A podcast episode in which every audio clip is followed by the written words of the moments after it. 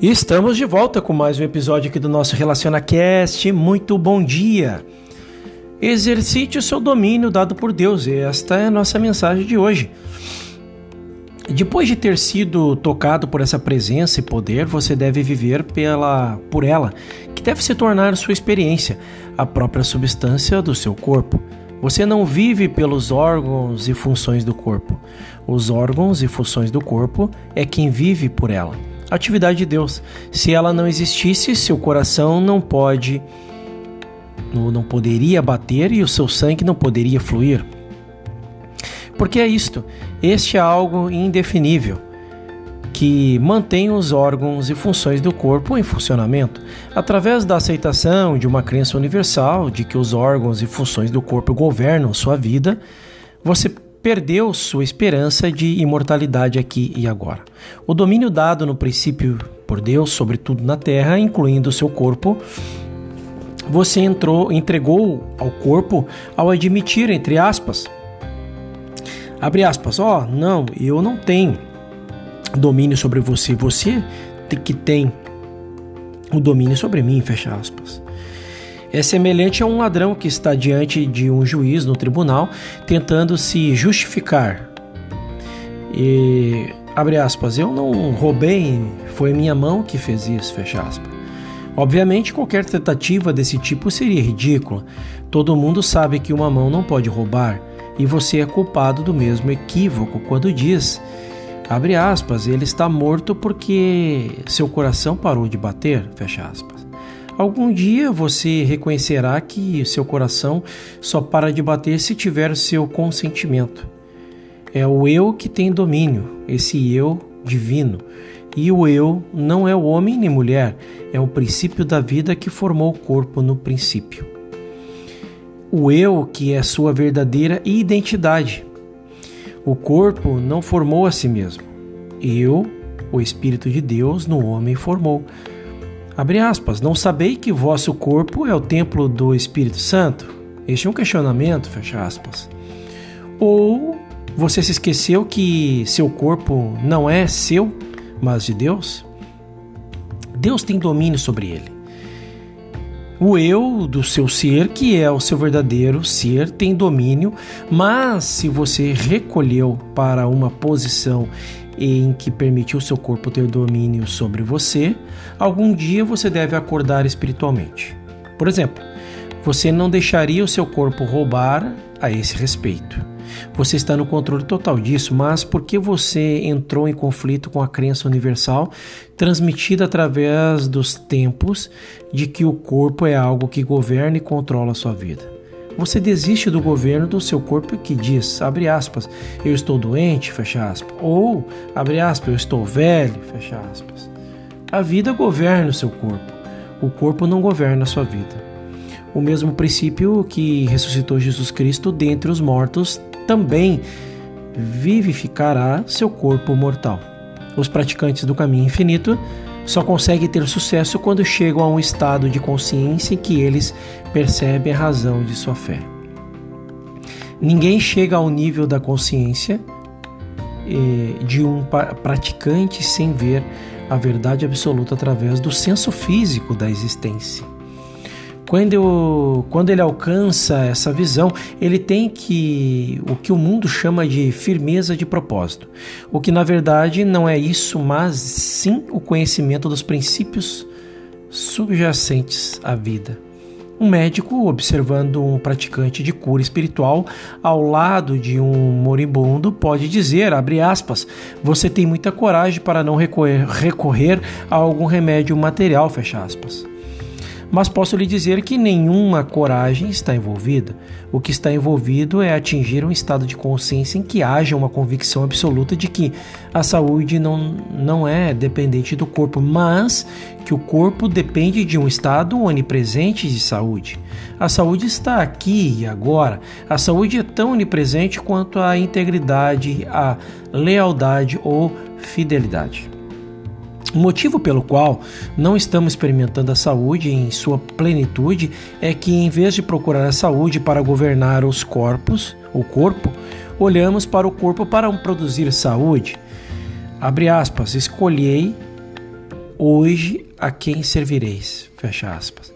Todo mundo entra no caminho espiritual, atinge um certo ponto de sua experiência. Um certo dia em que uma escolha deve ser feita. Uma escolha que traz consigo a convicção. Não posso continuar assim para sempre. Eu não posso continuar numa dependência parcial, primeiro de uma direção e depois de outra. Esta é um, um dia é, está é um dia difícil para os alunos porque geralmente é mais confortável seguir uma política de vacilação de um extremo ao outro do que jogar fora a inércia tão típica da humanidade e chegar a um ponto de decisão. Todo estudante do caminho espiritual provou que o corpo não é saúde, nem o corpo controla a saúde, é a saúde que controla o corpo e a saúde constitui parte da sua consciência. Tudo o que o Pai tem é seu, portanto, a imortalidade e eternidade do Pai é a imortalidade e a eternidade do ser individual. Essa verdade conhecida e realizada torna-se a saúde do corpo. Não é preciso coragem para desistir do uso de remédios materiais, no momento em que se percebe que a sua saúde não é dependente da sua forma ou efeito.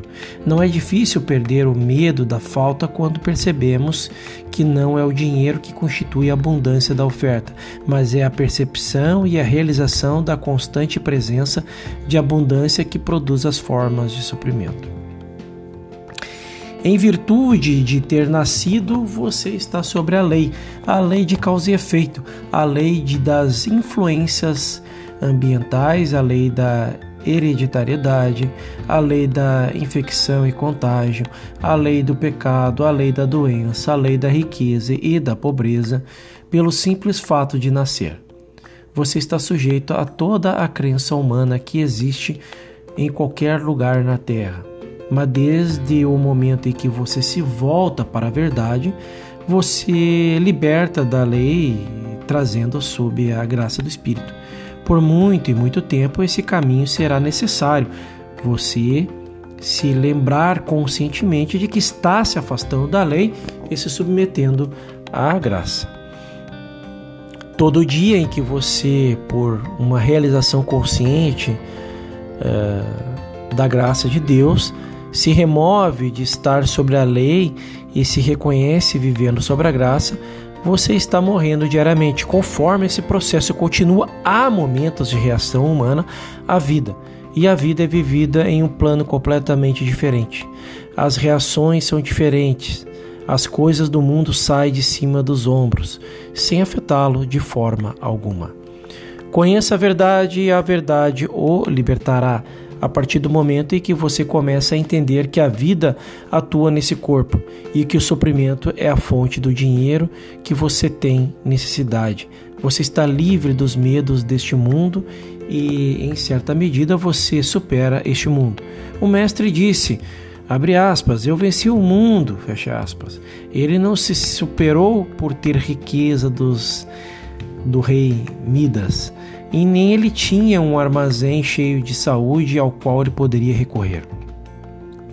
Ele venceu este mundo sabendo que exatamente onde ele estava era solo sagrado e que ali mesmo havia aquele espírito no, homem que o mantém. Isto é o que aquele espírito, o espírito que é a sua consciência que produz formas harmoniosas. Existe apenas uma atividade, e essa é a atividade da consciência. Existe apenas um sentido real à consciência, dos quais os cinco sentidos físico, visão, audição, paladar, toque e cheiro são apenas extensões. Cada um desses sentidos funciona de, funciona de maneira diferente. Cada parte do corpo funciona de modo diferente. As mãos de uma maneira, os pés de outras. A mão direita de um lado e a mão esquerda de outro lado, cada um completando o outro e formando um todo completo. Cada parte de você é uma extensão da consciência, essa consciência é Deus, e portanto Deus está atuando através de sua mente e corpo e através de todas as atividades da sua vida. Em todas as fases de, da sua experiência, você pode abrir para a infinita fonte do ser, e a sua vida será vivida infinitamente e espiritualmente, harmoniosamente, perfeitamente. Abre aspas, o reino de Deus está dentro de vós. Eu e o Pai somos um. Não chameis a ninguém na terra de vosso Pai, porque um é o vosso Pai que estás no céu. Fecha aspas. Deus, a consciência é a sua consciência. Deus, a única vida é a sua vida. Deus, retorne para Ele e deixe que Ele desdobre, manifeste e se revele. E então viverá a sua vida como a vida dele, e assim o infinito da vida será a medida da sua demonstração. Esta é a mensagem de hoje. No nosso próximo episódio falaremos sobre uma carta para Sam. Foi essa carta que Joel Salomão Goldsmith escreveu para seu filho. Até mais.